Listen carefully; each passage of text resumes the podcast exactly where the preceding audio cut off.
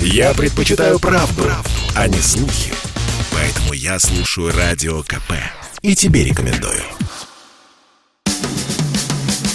Дегустаторы. Обозреватель комсомолки Леонид Захаров вместе с экспертами выясняет, в каком состоянии находится отечественное виноделие. Здравствуйте, дорожайшие радиослушатели. Снова в эфире программа «Дегустаторы». Я Леонид Захаров. Так случилось, что ведущий этой замечательной программы. У меня в гостях сегодня Александр Ставцев. Вот, честно говоря, я впервые в таком смятении пытаясь представить нашего гостя. Вы не представляете, какое количество титулов у этого человека. Я сейчас вот скажу вам то, что вот прочитаю с экранчика вот своего телефона, что там написано. Вице-президент Российской ассоциации экспертов рынка ритейла, так? Есть такое, да. Вы меня поправляете, потому что тут, может быть, вы уже от каких-то должностей освободились, какие-то добавились. Но вы дальше. Почетный член Союза сомелье экспертов России. Ну, ну, это совершенно естественно. Таких экспертов и сомелье у нас, прям скажем, по пальцам руки одной можно пересчитать. Дальше. Член Международной Федерации журналистов, автор концепции Wine Retail Forum на неделе российского ритейла, руководитель информационного центра Wine Retail, ну и еще тут у меня где-то 15, 15 строчек, да. да.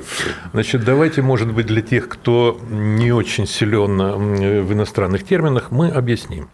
Собственно, что такое ритейл? Ритейл – это, ребята, то, что вы видите на полках наших магазинов.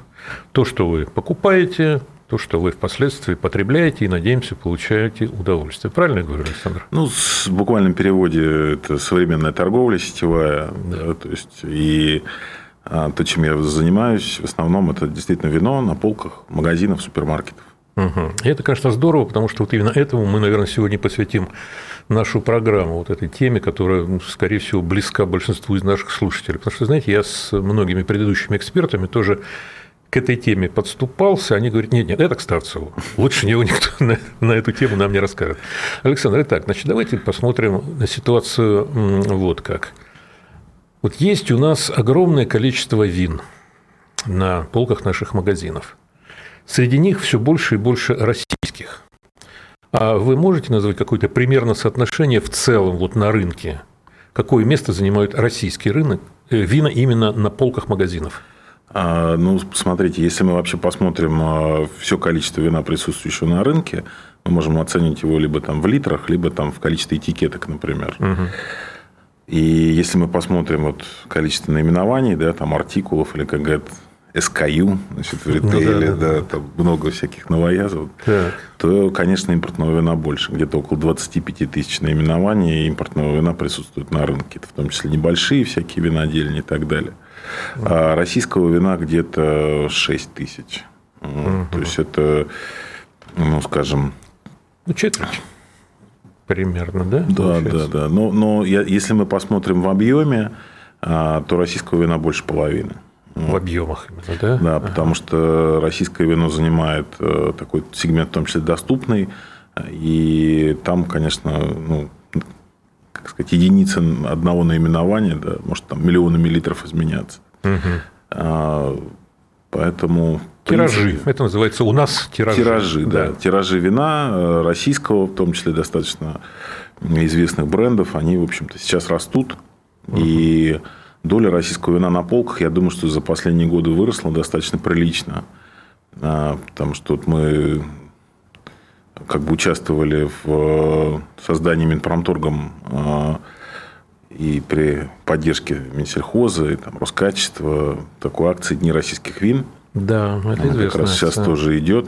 И на момент, когда она начиналась, количество российских вин, в общем-то, было ну, не столь широкая была представленность в 2018 году, а сейчас это, в общем-то, уже там больше тысячи наименований, наверное. А что, что произошло?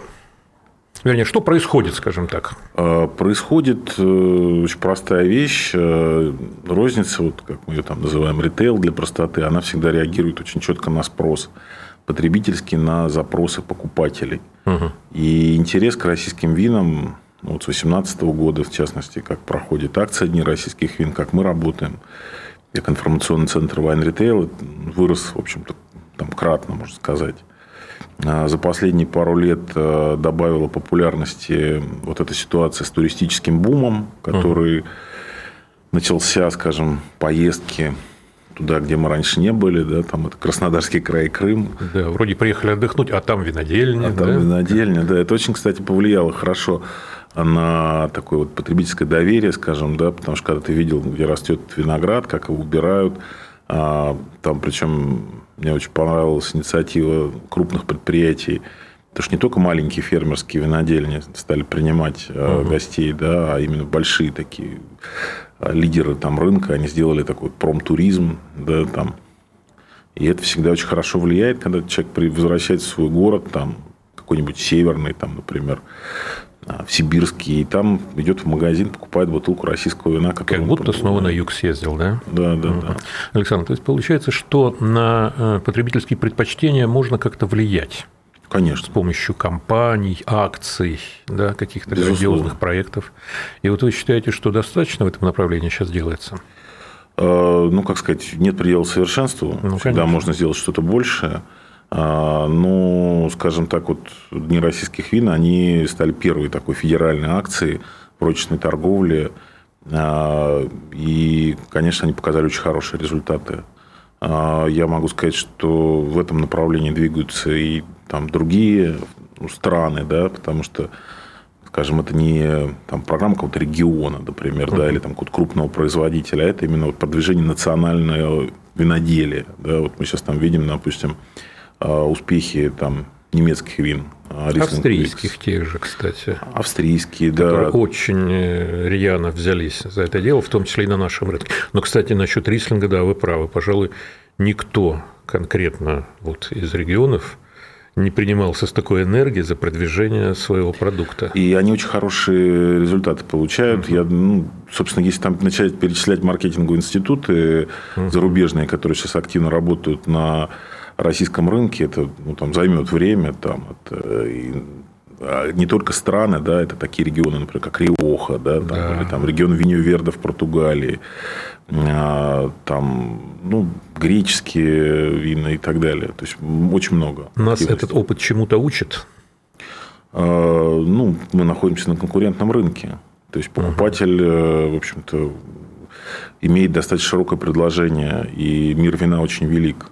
Угу. Конечно, а, ну, скажем, вот мы когда там анализируем рынок а, и предоставляем информацию ритейлерам, а, все, так сказать, спрашивают про тренды, да, допустим, там. Тренды, да. Вот Россия тренд сейчас. Угу. Но в то же время трендом является Италия, например. Вот, и, как сказать, как в сказке про Алису, да, чтобы оставаться на одном месте, надо ну, да. быстро очень бежать, да, угу. если двигаться куда-то, надо бежать в два раза быстрее. Но тут знаете, что обращает на себя внимание? Вот, например, те же самые рислинги, австрийские вина, они довольно агрессивно участвуют, скажем так, в внешней политике, в продвижении угу. своих вин на зарубежных рынках. У нас с этим делом, насколько я знаю, пока скромненько, да?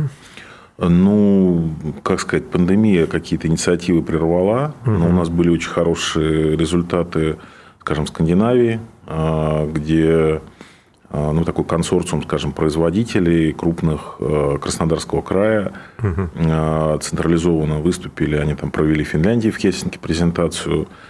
Там должен, должен был быть целый тур наших крупных производителей по вот этим странам. Но это буквально вот произошло весной 2020 да, года. Все двери, ворота захлопнулись. Крупнейшая выставка, такой хаб, скажем, э, винного мира ProWine в Дюссельдорфе, она не проходила уже два года. Вот, поэтому где-то нам, как бы, так сказать, прерванный полет, что называется. Да, как раз только собрались вон, да, что-то делать в этом направлении. Так не, не только сказать. собрались, сделали. В общем-то, наши вина представлены сейчас, если мы там про ритейл говорим, а, финской монополии Алко. Это ну, одна из таких очень профессиональных вообще в мире розничных сетей. Э, она принадлежит э, там, финскому правительству. У них интересный такой подход э, к бизнесу, но они вот отобрали наши а какие вина там представлены и почему именно они?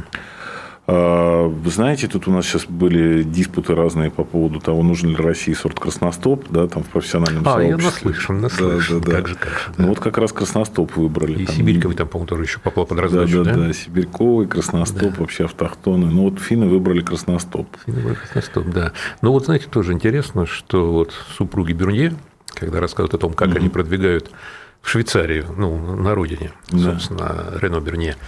Вина, они, конечно, тоже говорят, что лучше всего идет именно красностоп, потому что это нечто такое неведомое э, тамошним потребителям, это что-то типа экзотики какой-то. Вот, наверное, с этой точки зрения как-то проще начинать продвижение российских вин, да, нечто экзотическое. А вот попробуйте, такого вы точно еще нигде не пробовали. Ну, конечно, у нас очень многие вещи начинаются с удивления, скажем да. так, да.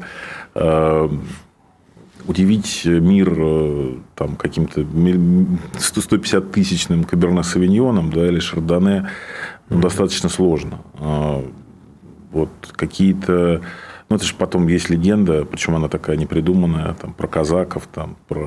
Да, да, да. да Слово да. «казак», я думаю, оно вообще известно достаточно многим. Это правда. Да.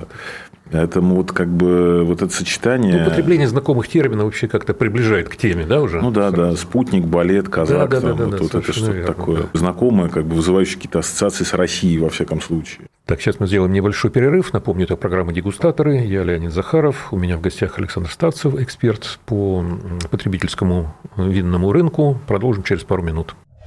Я слушаю «Комсомольскую правду», потому что «Радио КП» — это корреспонденты в 400 городах России. От Южно-Сахалинска до Калининграда. Я слушаю «Радио КП» и тебе рекомендую. Дегустаторы. Обозреватель комсомолки Леонид Захаров вместе с экспертами выясняет, в каком состоянии находится отечественное виноделие – как говорится, и снова здравствуйте. Это программа «Дегустаторы». Мы с Александром Ставцевым продолжаем рассуждать о том, что, собственно, происходит на потребительском э, рынке российского вина. Ну, вот есть у нас красностоп, который уже, скажем так, знаменит, сибирьковый, который, ну, уже тоже достаточно хорошо известен. Но все таки количество автохтонов, с которыми, ну, можно сказать, в промышленных масштабах работают российские виноделы, все таки оно ограничено, так? И, и делать э, ставку только на них, ну, тоже, наверное, было бы рискованно. Нет, безусловно. Здесь, как сказать, мы же говорим про международное продвижение. Ну, да. Да? Для внутреннего рынка, ну, вот, э, как сказать, надо просто много вкусного вина. Вот в том-то и дело.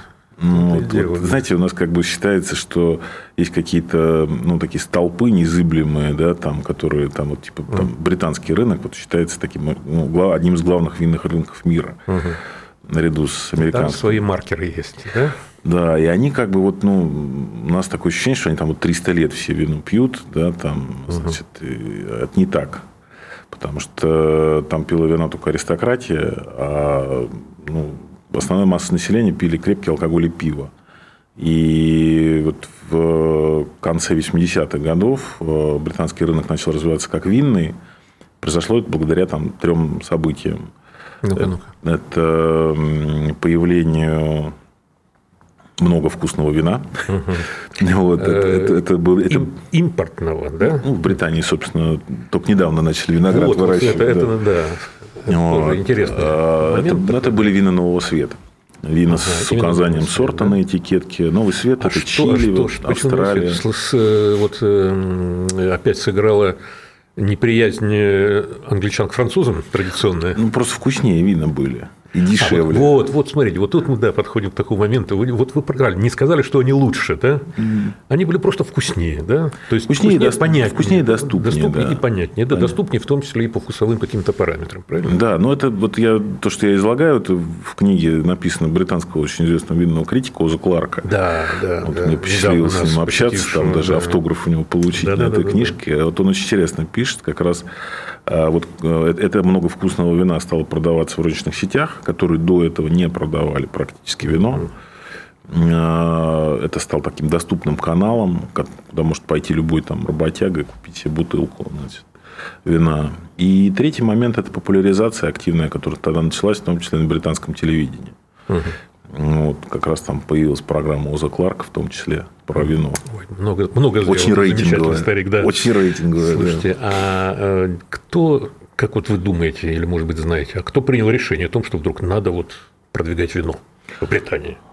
Появился запрос э, ну, как бы аудитории. и... Такой маленький тренд, вот как любят маленький говорить, тренд. появился, и за него уцепились, правильно? Уцепились, конечно. И э, те же самые розничные сети, они увидели в этом тренде хорошую возможность заработать. Угу. Ну, что там, греха таить, торговля, она всегда про заработать. Ну да, я вообще думаю, что есть еще четвертый фактор, который, ну, может быть, не такой главный, это наличие в Британии очень хороших сыров, на самом деле, с которыми вот очень многие вина, как раз такие, ну, не сильно сложные, прекрасно, по идее, должны идти. Я обожаю чеддер, стилтон, они, может быть, не самые очевидные э, в линейке вот именно вайн-перинга, угу. да, но с правильным вином, они идут прекрасно. И сами по себе просто шир, сыры хорошие, как-то с пивом их жалко, честно говоря, потреблять. Я хочу сказать, что ваше профессиональное мнение, оно полностью подтверждается данные аналитики. Да вы что? Да, вот потому что в розничной торговле есть ну, такое понятие категорий. Угу. Ну, там, вино – это категория, да, там, вот сыры – это категория. И вот просто это взаимодействие двух этих категорий, о том, что сыры хорошо продаются с вином, угу. это видно по данным аналитики, которые делают розничные сети и разные так, агентства. Понятно, поставил галочку и плюсик своей интуиции. Ладно. Абсолютно безошибочно. Ладно, идем дальше.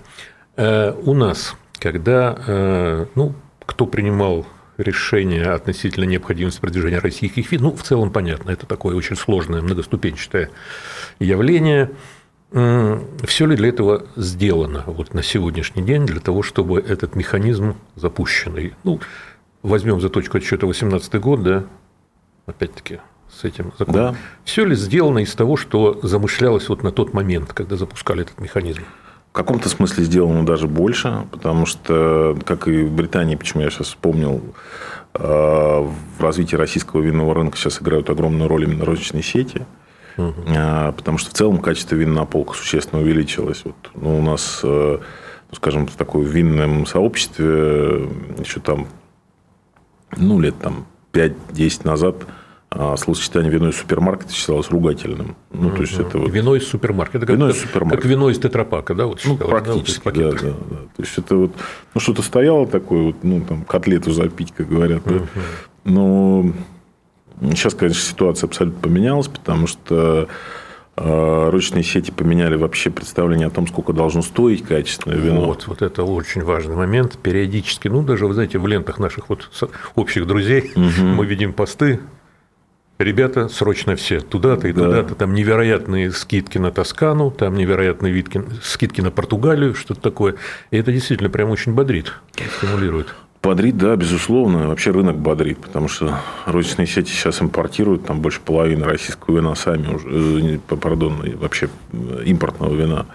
И очень часто работают с производителями напрямую, а, с крупными, с такими достойными, ну, именно собственными виноградниками на юге России, угу. что позволяет э, какие-то вина, во-первых, сделать доступнее, во-вторых, предложить на них достаточно хорошую а цену. А это, а это очень важно, потому что все-таки, когда э, потребитель не сильно, ну, так сказать, знакомый с нюансами рынка, сталкивается с сравнительными ценами, то многие по-прежнему говорят, нет, ребята, за эти деньги я себе лучше куплю проверенного да. испанского чего-нибудь, да?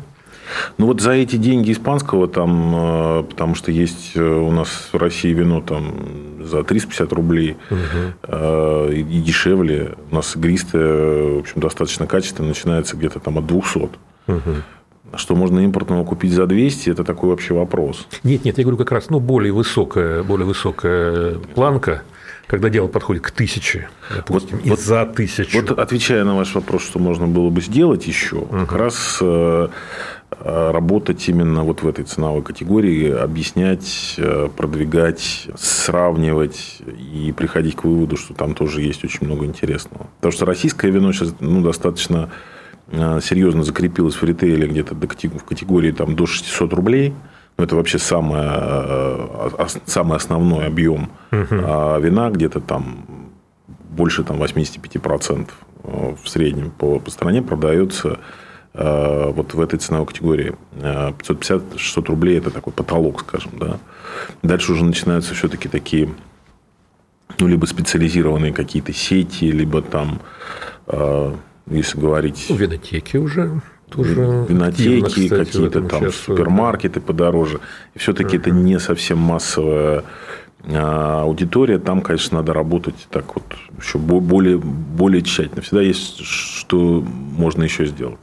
А, то, что удалось, и вот для, для меня это, может быть, в каком смысле даже удивление, ну, изначально посыл был государства такой достаточно серьезный, то, что вот нужно продвигать э, российское вино. Собственно, оно появилось, э, и было что продвигать. Может быть, где-то какой-то консерватизм сетей был на начальном этапе преодолен таким высоким уровнем внимания, потому что это на уровне там, Министерства промышленности и торговли продвигалось.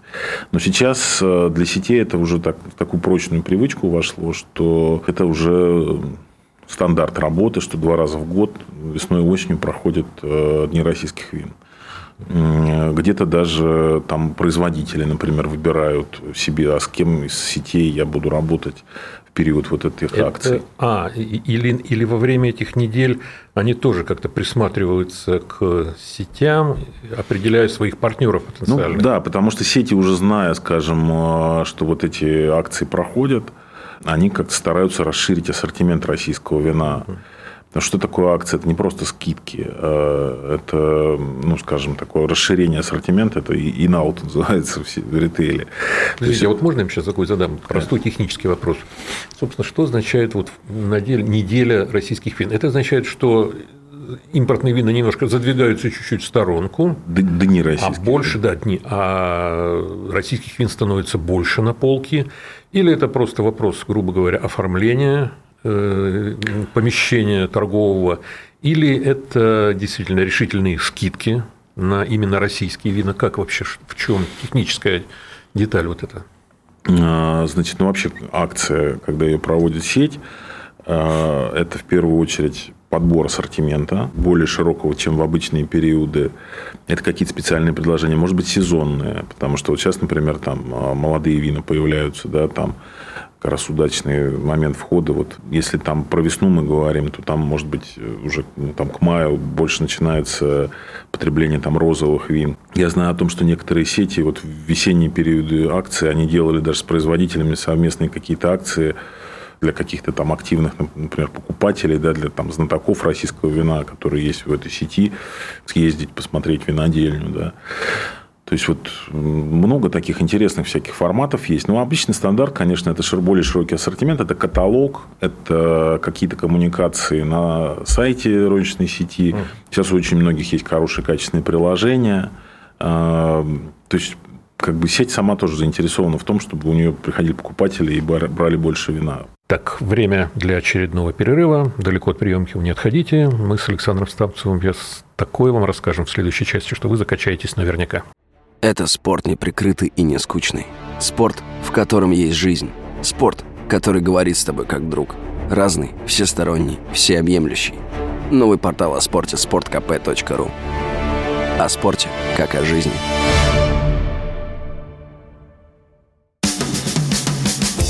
Дегустаторы. Обозреватель комсомолки Леонид Захаров вместе с экспертами выясняет, в каком состоянии находится отечественное виноделие.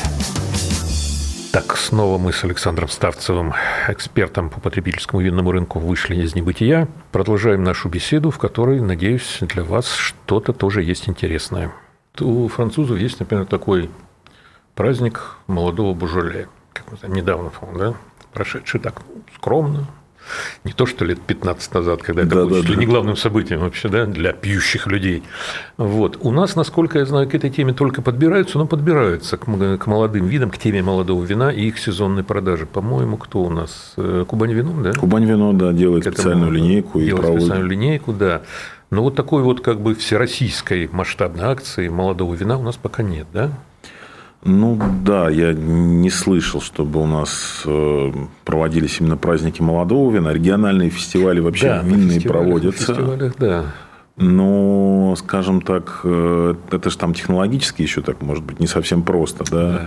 сделать такое молодое вино, которое, с одной стороны, будет там, ну, там стабильным в транспортировке, э, потому что если мы в розничной торговле его продаем, то оно должно иметь там определенные, так сказать, параметры, да, там А, оно должно быть там одинаково вкусным и да, везде. Стабильно. Да. Стабильно вкусным. Да. вкусным.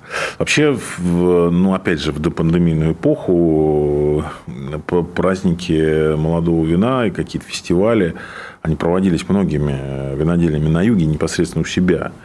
Вот, там какие-то концерты делали, да, там, ну, что-то такое, вот, entertainment какой-то, угу. да, там, э, ну, забеги там. Собственно говоря, так с оглядкой на то, что уже много лет делается в Грузии, допустим, да? тоже. Там праздники молодого вина, ну, явление, по-моему, достаточно традиционное и давнее, да? Ну, там, Локальные там, такие, там, да? мне кажется, такая вообще неотъемлемая часть да. просто жизни людей. Они делаются там для себя любимых, в первую вот, очередь. Вот, вот, вот, вот, да. В Молдавии делаются mm. праздники, там фестивали раньше проходили на главной площади Кишинева. А, то есть, в принципе, для винодельческой страны это такая, ну, естественное, естественное событие в календаре винодела. А, где-то, опять же, вот прерванный полет, да, там какие-то вещи в Краснодарском крае, я так знаю, в этом году немножко их придерживают. Да, ну, ну там, там, там, там, там рождаются здоровье. всякие новые формы. Я буквально на день опоздал в Анапу, просто не знал, что там будет проходить винный марафон. Угу. Как раз. Но тут мы как бы это немножко с оглядкой на молдавский опыт, да, там же по Криковским подвалам. Да, да, да. Тут, правда, это все было прямо на открытом воздухе, прям среди виноградников, там, да, и даже находились бегуны, которые там на пидстопах и немножечко выпивали. Вообще, конечно, если сравнить вот то, что происходило на российском юге вот я первый раз приехал в Краснодарский край на праздник, кстати, молодого вина. Угу. Это был 2002 или 2003 год. Конечно, ну, как будто на другой планете. Вот, потому что э, появилась инфраструктура, э, появились э, премиальные вина, потому что мы очень быстро прошли путь на которую многих других стран ушли, ну, там, многие, скажем так, десятилетия. Потому что первые какие-то серьезные инвестиции в современное российское виноделие, потому что ну, как бы был такой период, скажем, безвремени, 85 год, антиалкогольная кампания, а когда прекратились любые вложения государства в развитие виноградарства и виноделия, а, а кроме государственных вложений никаких других не было. Потом это все дополнительно усилилось негативно в 90-е годы, когда все было импортное. И экономически там было сложно людям как-то с этим работать. И вот 98 год первый значит, дефолт, э, высокие цены на курс доллара, и вот пищевка российская вообще в целом начала подниматься. И вот первые как бы серьезные инвестиции пошли в российское виноделие, в том числе вот на Тамань uh-huh. в Краснодарском крае. А, потому что там большие площади виноградников, можно таким промышленным способом обрабатывать и делать там вина качественные, достаточно недорогие. Вот, э, как раз тогда вот э, Кубань Вино, вот эти вложения были сделаны в агрофирму Южная. А, и мы тогда приезжали, вот первые там нержавеющие емкости современные появились, еще что-то. Да. Но, это, но это было все, конечно, ну, так далеко от того, что мы видим сейчас. Российское вино, что тогда было, арбатское. Ой, страшно вспомнить. Хотя, черт его знает, пили. Да, да, да. Нет, ну, пили, да. Но это как- как-то вообще... А игристое у нас, если помните, было тогда «Салют» называлось. Такое. У нас эпоха была советского шампанского тогда еще. Ну да. Разливали там огромное количество заводов по всей стране. А сейчас его нет. Ну, сейчас другие бренды. Это правда, это правда. Кстати, Александр, вот сейчас хочу подобраться к одному очень важному для массового, что называется, слушателя вопросу. А вопрос, кстати, я напомню, задаю никому попало, а Александру Ставцеву, который, ну, не перечисляя его официальных должностей, ну, скажем так, это крупнейший эксперт в части именно потребительского массового рынка российского, да не только российского вина. Александр, так вот, вот мы видим, что продвижение российского вина идет. Много меняется на полках, угу. много меняется вообще в подходах подачи самого русского вина, российского вина. Э, что меняется в предпочтениях потребителей? потребителей? Ну, мы же знаем, что, грубо говоря, 10 лет назад э, шампанское меньше полусладкого никто даже и не покупал. Сейчас как? Если мы про тренды говорим, да? Да, да. Значит, во-первых, у нас э, игристое вино перестало быть напитком Нового года. Раньше сезонность потребления была ну, просто колоссальная. Так. А розничных продаж, я не знаю, там 95% всего игристого вина, которое продавалось, оно продавалось вот в декабре. В декабре, да. Так, а сейчас? И допивалось немножко в январе. Сейчас э, есть летний пик потребления игристого. Угу. То есть это, это, это стало как бы сначала вином вообще любого праздника, да, угу. а сейчас это просто как бы вино хорошего настроения. Вот. И новогодний пик никуда не делся, безусловно, значит, но в То целом... Присутствует по-прежнему, да? Присутствует, конечно. Вот мы в этом году мы тоже отмечаем этот пик, да, уже? Значит. Ну, собственно, да, потому что сети начинают к Новому году контракты на игристое вино формировать в июне. Ага. Вот, поэтому... Уже примерно понятно, да? Да, да. не примерно, я думаю, достаточная доля вероятности понятно, что там будет, мне, да, со спросом. Мне уже коллеги из прессы, не знаю, раз пять, наверное, задавали вопрос, а не поднимутся ли цены на игристые вина? Вчера шампанское. были сообщения, что могут даже немножко приопуститься к там, году, да. категориям. Не поднимутся, уважаемые слушатели, не поднимутся цены, потому что все контрактуется заранее. Даже если кто-то очень хочет поднять цену, розница... Он ее поднимет летом розница цены не понимает, ну, как бы повышение цен не принимает от поставщиков угу. до Нового года. Потом, если возвращаться к тенденциям потребления, мы стали пить больше белого вина, больше сухого вина вообще в целом, угу. во всех категориях. И последние там лет пять мы видим тренд на розе розовые вина. Мы его во всем мире сейчас как-то наблюдаем. Да, да, мы, в общем, находимся абсолютно вот в тенденциях Э, такого мирового рынка, если нам кажется, что мы где-то там отдельно существуем. Ну, вы не на обочине, да? Мы Нет, абсолютно. Потому что даже вот э, вся история про игристые э, напитки, похожие на игристое вино, угу. вот не будем их тут вспоминать. Угу. Вот и прекрасные студии, их названия, их так все знают. Ну, вот недавно было интервью большое с одним крупнейшим производителем игристого вина в мире. Он в Германии локализован как штаб-квартиры, они говорят, да, вот мы тоже наблюдали у себя вот эти все вещи. А Германия пила огромное количество игристого напитка под названием «Красная шапочка». Это Ротенкепхен. Но вот сейчас как-то уже напились люди и потихонечку возвращаются все-таки там традиционным каким-то вином, там, игристым. Просека, там, кава, зект – вот. Все-таки из винограда должно быть игристое вино. А то, что, на мой взгляд, не из винограда должно там, в жестяной банке продаваться, и тогда все будут адекватно воспринимать. Или в такой, знаете, красивой пластиковой бутылочке, как детское шампанское. Да, да, да. да это да, вполне допустимо. Наверное, вот да? это как бы достойная упаковка mm-hmm. для этого напитка, и она была бы красноречивым свидетельством для потребителя, с чем он имеет дело. Mm-hmm. Вот. Так, в целом, э, ну, Вино постепенно замещает крепкий алкоголь. И вообще вот тенденция, скажем, ЗОЖ, здоровый образ жизни, там, правильного питания. Э, ну, мы понимаем, что алкоголь, он всегда там не, не ЗОЖ, да, но менее всего, но некоторые наименее негативно, да, да, да, да, да, да. поборники тренда ЗОЖ, да, да, да, да, относятся да? именно к вину. Ага. Слушайте, ну вот хорошо, с шампанским, ну, вот, с игристыми винами более-менее разобрались. Тенденция по цветам понятно, хотя, кстати, нет. А вообще оранжи у нас набирают немножко? Оранжевые вина? Ну, у нас вообще такой категории нет даже. Вот... Я понимаю, да-да-да, категории как таковой нет, но вино есть такое. Вино есть, как, как сказать, это ну, если посмотреть э, на всю там классификацию потребителей, да, тут угу. есть какая-то там 0 а, целых, слушайте, там, значит, так, вот, подождите, да, вот которая... Ее же еще и сложно отследить статистически, да, потому что по документам. Я поэтому говорю, что ее да. нет. Да, у нас есть белое да, вино, да, да, да, да. значит, а вот эти все оранжи, как бы, если так вот, ну, не будем, так сказать, уже там совсем законодательство ударяться. Ну, в общем, э, с оранжем как бы немножко сложнее. Но это ресторанная тенденция. Хотя они, конечно, появляются и в рознице, безусловно. Ну, да, подтверждаю. Грузинские вина в Квеоре, пожалуйста, продаются в больших супермаркетах, не так дорого стоят. У нас сейчас тоже российские вина, собственно, даже крупных производителей, сети «Перекресток», там какой-то совместный проект был с Кубань Вино по поводу оранжа. Да. Вот. И, ну, в общем, это интересно. Так, сейчас мы сделаем небольшой перерыв. Напомню, это программа «Дегустаторы». Я Леонид Захаров. У меня в гостях Александр Ставцев, эксперт по потребительскому винному рынку. Продолжим через пару минут. Это спорт неприкрытый и не скучный. Спорт, в котором есть жизнь. Спорт, который говорит с тобой как друг. Разный, всесторонний, всеобъемлющий. Новый портал о спорте – sportkp.ru О спорте, как о жизни. Дегустаторы.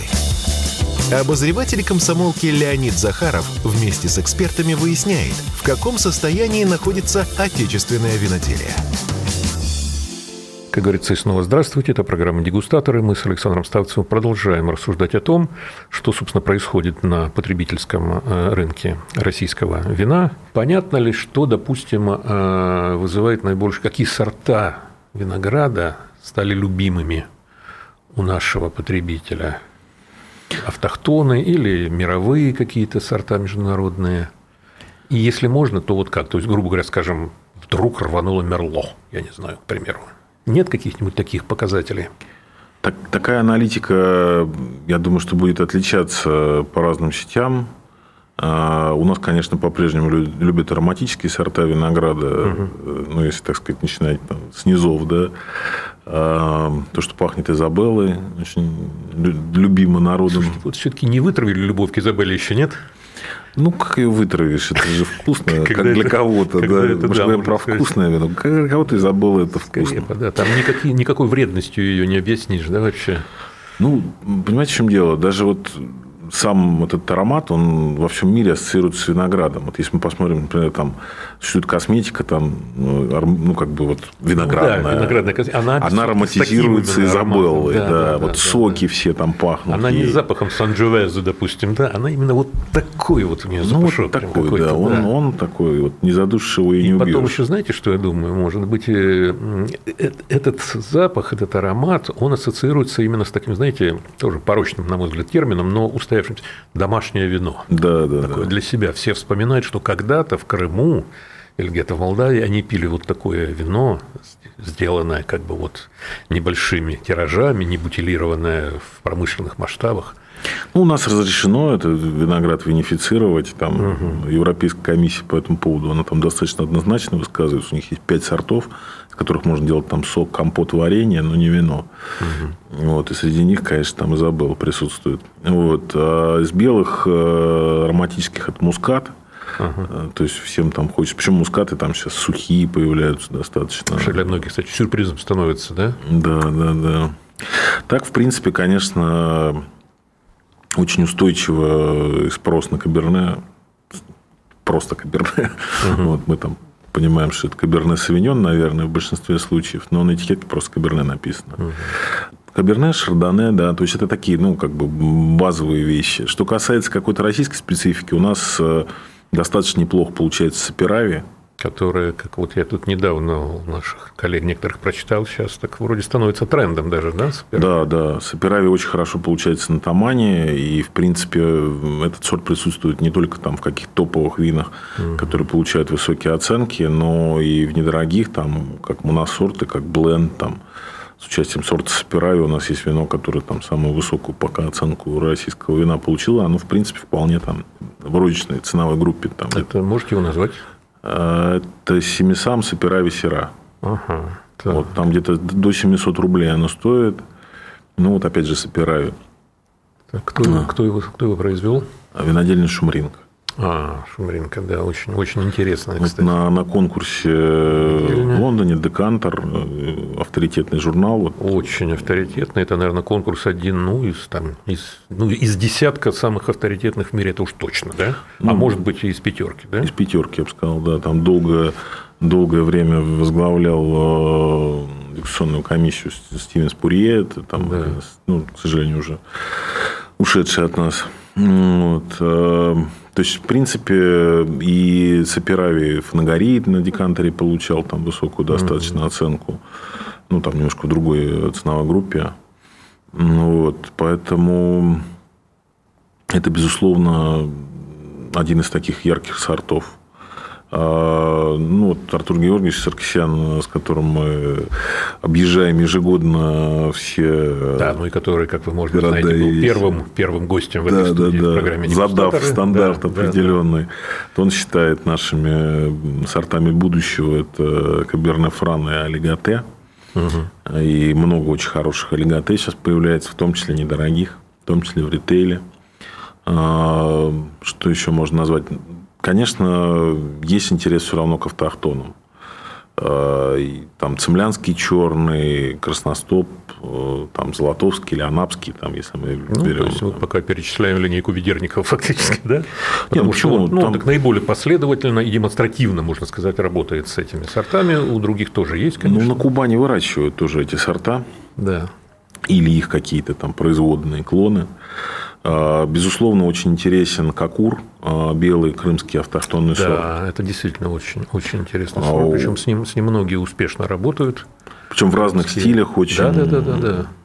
Сейчас вот у Инкермана к 60-летию прекрасная линейка вышла, там Кокур Zero Dosage. Угу. А вот в линейке Валерия Захарина тоже был игристый Кокура картофорным методом. Угу. То есть, э, ну, там Конечно, нельзя сказать, что это наш там какой-то пиногриджо, просто его не так много. Ну, да. Но вообще, вот если говорить про автохтона, то вот ну, в Крыму это, наверное, такой вот номер один.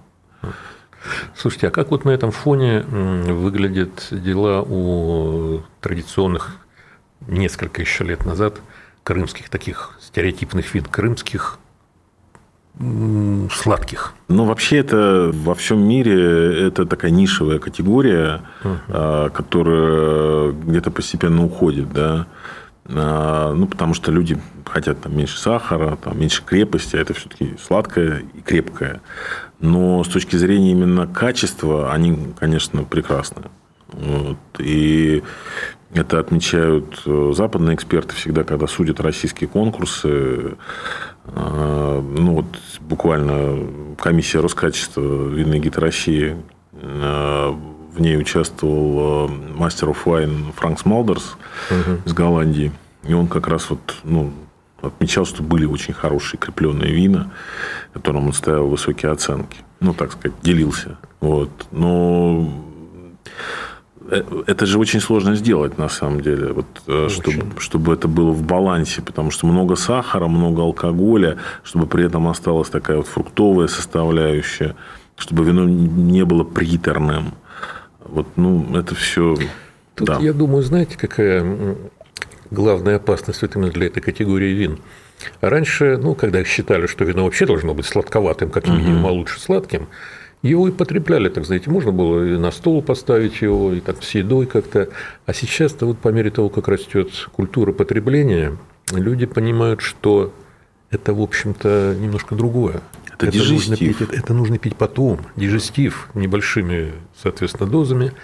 Как-то и вот, наверное, на потребление это может сказаться таким не самым лучшим образом? Э, ну, я думаю, что там крымские производители, такие как Массандра, Солнечная долина, Инкерман, э, у которого тоже есть там и Когор очень хорошие, э, Коктебель, они, в общем своего покупателя всегда найдут. Потом у нас, не будем забывать о, о Когоре, да, потому что это вино, которое является тоже очень там значимым. Очень э, показательное вино. В определенный сезон, да, к Пасхе. То есть все сети стараются с ним работать. Кстати, очень важную вещь хочу отметить, то, что в Кагоре ну, много всяких там было таких злоупотреблений, да, там, когда э, этим словом называли всякие там даже какие-то фруктовые вина, mm-hmm. да, там. Главное, чтобы сладенькое. Сладенькое, чтобы там эта церковь была на этикетке. Mm-hmm. Сейчас вот слово Кагор отдельно прописано в 468 законе, что под ним может скрываться какое вино с какой технологией, uh-huh. что это все-таки должно быть виноградное, что оно должно быть там произведено по, по определенным там правилам. Uh-huh. И будем надеяться, что все-таки мы будем потреблять такие вина, которые достойны этого названия. Слушайте, а вот э, сезонный пик Кагора тоже отмечается вот, ну, ближе к этим он, Пасхе? Он, собственно, как бы это 98, наверное, процентов потребления Кагора в течение года. Вот, это вот, вот пасхальные эти вот продажи. Ну, если мы не, не берем Крым, когда люди ну, да, да, приезжают да. туда на место и покупают э, его там, когда они просто видят его в продаже. Слушайте, а вот интересный момент такой. Ну, наш Кагор, как мы знаем, это одно, французское вино Каор. это другое. Не было никаких по этому поводу международных таких терок. Ну, как-то, мне кажется, их было меньше, чем по шампанскому. Да, да, в любом да, случае, да. да. Потому что, ну, может быть, когда-то а, мы как тут с Игорем Сердюком эту историю обсуждали, что, скорее всего, когда-то Каор, когда он попал к нам а, в виде церковного вина, угу. он мог быть крепленным. Ну, просто в целях там транспортировочной, так сказать, сохранности. А, ну да, тогда же оно ушло. Да. Другой путь все-таки. Да, ну, ну сейчас, конечно, настолько это все разошлось, э, и если спросить у, там, не знаю, там, 100% населения, э, с чем ассоциируется слово «когор», ну, оно точно с «каором» не ассоциируется, там, ни у кого. Абсолютно. Да. Если, не ассоциировалось, на самом деле, никогда. Если там ну, кто-то там знает, что коньяк – это город, да, шампань – это там провинция во Франции, то «когор» – это вот вот наше там церковное вино, да. То есть я думаю, что здесь в этом смысле э, французский регион никак не ущемлен вообще. Uh-huh. Вот. Э, я знаю, что был когда-то там даже такой проект, по-моему, Массандра его делал, Кагор Каор, когда две бутылки, там какой-то набор, там даже как-то они там совместно трогать, трогать да. да, ну какой-то такой вот был, да. На этом, пожалуй, сегодня закончим. А скоро опять выйдем в эфир с другими авторитетными экспертами, будем рассуждать о том, какими путями развивается сейчас российское виноделие, чего нам простым потребителям ждать от российских виноделов. Дегустаторы. Обозреватель комсомолки Леонид Захаров вместе с экспертами выясняет, в каком состоянии находится отечественное виноделие –